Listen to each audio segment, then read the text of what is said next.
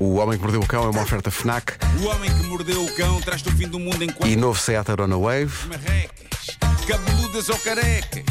Do nada das por ti a pensar, elecas, elecas, elecas, elecas, elecas.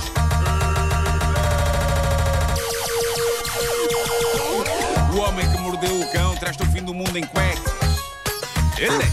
Título deste episódio: Taylor Swift entranhando-se que nem uma espada no ventre dos fãs.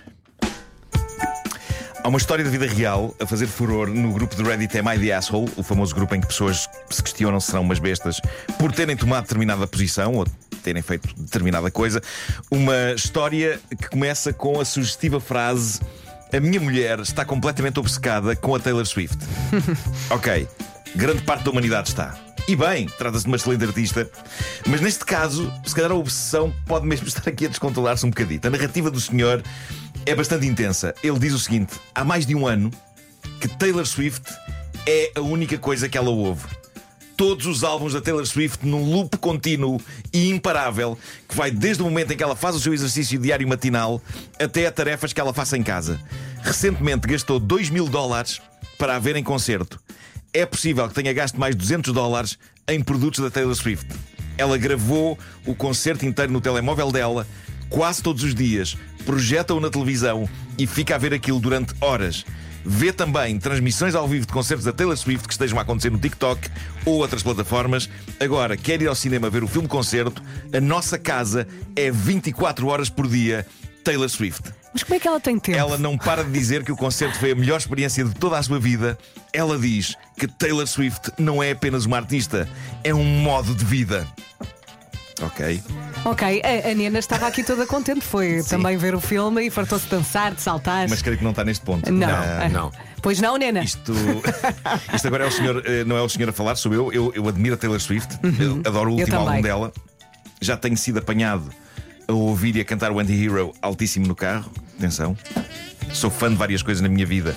Tenho uma cave cheia de coisas que provam o quanto eu sou fã de coisas, mas isto parece-me ser um outro patamar de ser fã, porque esta senhora quer absorver Taylor Swift por todos os poros. Eu acho que ela quer substituir oxigênio por Taylor Swift.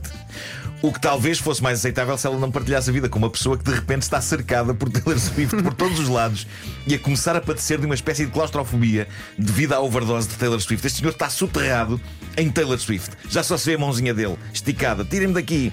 Vamos continuar a ler o desabafo dele. Ainda não Ah, acabou? Não, não. Há Ele mais? diz, Coitado. Pessoalmente, eu não consigo perceber, diz ele. Nunca fui obcecado com nada a este extremo. Eu adoro futebol, adoro ver o Messi a jogar, mas não me passa pela cabeça gastar 900 dólares num bilhete para o próximo jogo dele. É demais. Sou também apaixonado por coisas nas quais a minha mulher não tem qualquer interesse, mas não procuro o apoio emocional dela nessas minhas paixões. São apenas coisas que são importantes para mim e continuarão a ser importantes para mim, seja como for. A questão aqui é que ela está a absorver toda a Taylor Swift que há no mundo e ao mesmo tempo está a implorar ao marido que lhe dê apoio emocional nessa obsessão. E ele não está para isso, porque está um bocadinho cansado de Taylor Swift. Mas a questão é, ela ainda olha para ele? Eu acho que ela só olha para a Taylor Swift. Pois. Não, é ela olha para ele desde, desde que ele esteja vestido como Taylor É Swift. isso, é isso, é isso. Ele tem que pôr, tem que pôr uma peruca. É isso. Ah, é verdade, diz ele, que já tenho feito comentários a sugerir que toda esta cena da Taylor Swift está a ficar descontrolada. bocadinho. E também não fiquei muito feliz por ela ter gasto 2 mil dólares num único bilhete. Para um concerto, mas como era o que ela queria e como podíamos pagar, concordei e fiquei feliz que ela tivesse ido. Quando ele diz fiquei feliz, há aqui um lado romântico, sem dúvida, mas não consigo deixar de pensar que parte das palavras fiquei feliz referem-se às horas em que ela não esteve em casa para ver o concerto e em que não se ouviu nem um segundo Taylor Swift naquela casa. Mas pronto, isto deu para o torto recentemente, diz ele, houve uma discussão feia. Recentemente ela explodiu comigo, diz ele, acusou-me de não apoiar, apoiar no seu modo de vida Taylor Swift. Disse que se sentia magoada com os comentários em que eu dou a entender que a paixão dela pela Taylor Swift é quase um culto e que a única pessoa que ganha com isso é a própria Taylor Swift. Que se rebola no dinheiro e que mais valia uma pessoa focar-se noutras coisas. Ela diz-me para parar de fazer comentários destes, para apoiar os interesses dela, mas a questão é que me parece que isto está a tomar conta da vida dela e que não é saudável este nível de obsessão. É preciso algum equilíbrio. Sempre achei que uma das vantagens do casamento, diz ele, era termos alguém capaz de nos dizer este tipo de coisa, mesmo que seja dura. O primeiro comentário que surge no Reddit é maravilhoso. Diz apenas: Muito sinceramente, a coisa mais chocante de toda esta história é saber que alguém pagou 2 mil dólares por um bilhete para assistir a um concerto através do ecrã de um telemóvel. certo. Que é, uma certo. coisa, é uma coisa que acontece. Pá, concordo Muito. com fervor. Sim. Esta senhora filmou tudo. Ah, e outra pessoa diz: sim, sim, e ainda por cima deve ter gravado na vertical para depois ver no ecrã horizontal da televisão. Exato. Ali é um pá no meio. Ah, outra pessoa diz: A mim quer-me parecer que tu te estás a querer intrometer na relação entre a tua mulher e a Taylor Swift. Bravo, também é bom. Isso também é bom, é.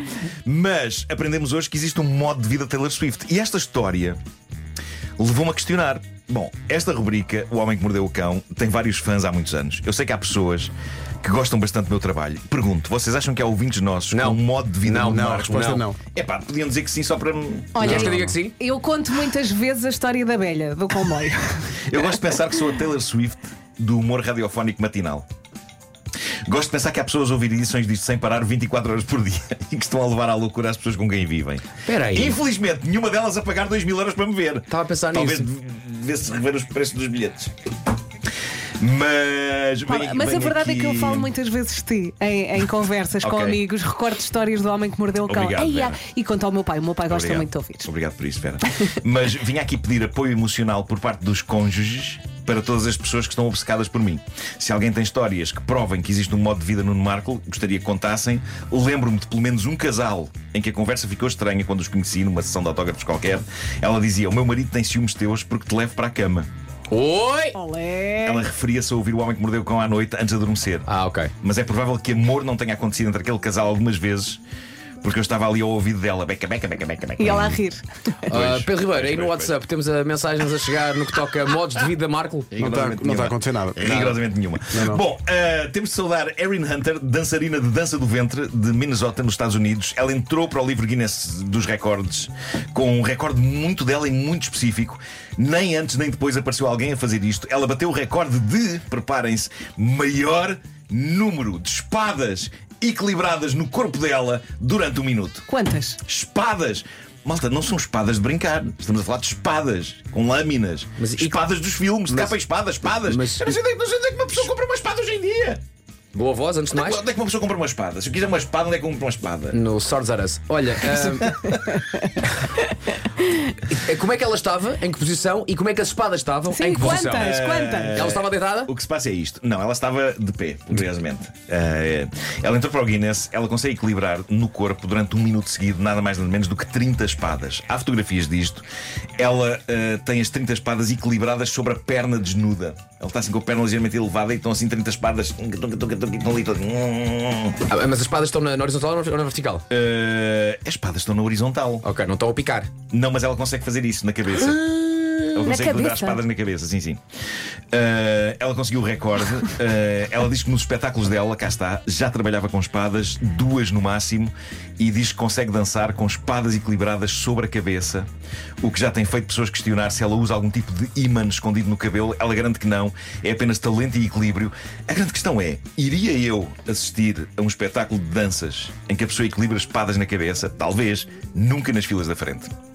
Até porque ela diz que já tem deixado cair espadas da cabeça nos seus espetáculos. Pois, tudo cá para trás. Ah, mas vê-se mal, não faz mal. Prefiro ver mal agora do que ver ainda pior se uma espada me cai num olho. Está bem, está. Bom, também vos digo que se é para perder um olho. pá, que- seja com uma espada num espetáculo de dança do ventre. Ai, que é espetacular.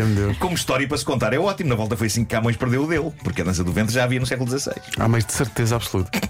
Só que ele nunca, nunca revelou. Aquela história, ah, foi na guerra, foi, foi, Não, foi, não, foi, não. foi, Preciso foi. de ver Não, fotografias. Não, não, não, não. A Foi, espada da dança do ventre é muito antiga. Foi ali numa casa, num chão na da Maia. Camões num show da Damaia. O homem que mordeu o cão traz o fim do mundo em festa. O homem que mordeu o cão, uma oferta FNAC.pt. O Camões era danado. Era, era. Dança do vento ali.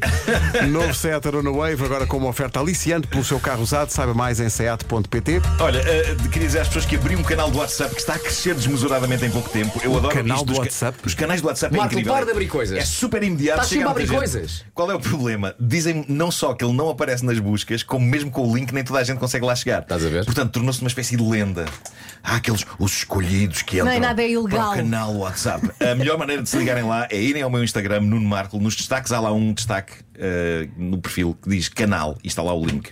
É link na bio. Eh, é, é quase na bio, é ali perto da bio. Eh, apesar do pessoal da meta estar a esconder o meu canal bem escondido, pá, já vai com 7 mil e tal pessoas em pouco. Em Espera aí, está aqui o. Pedro de Lisboa a dizer: Marco, quando estou a fazer tarefas domésticas, o homem que mordeu o cão está em loop no meu telemóvel. Olha. A minha mulher já não pode contigo. Ou seja, tu és a minha Taylor Swift. Olha, Obrigado, obrigado. Isto é um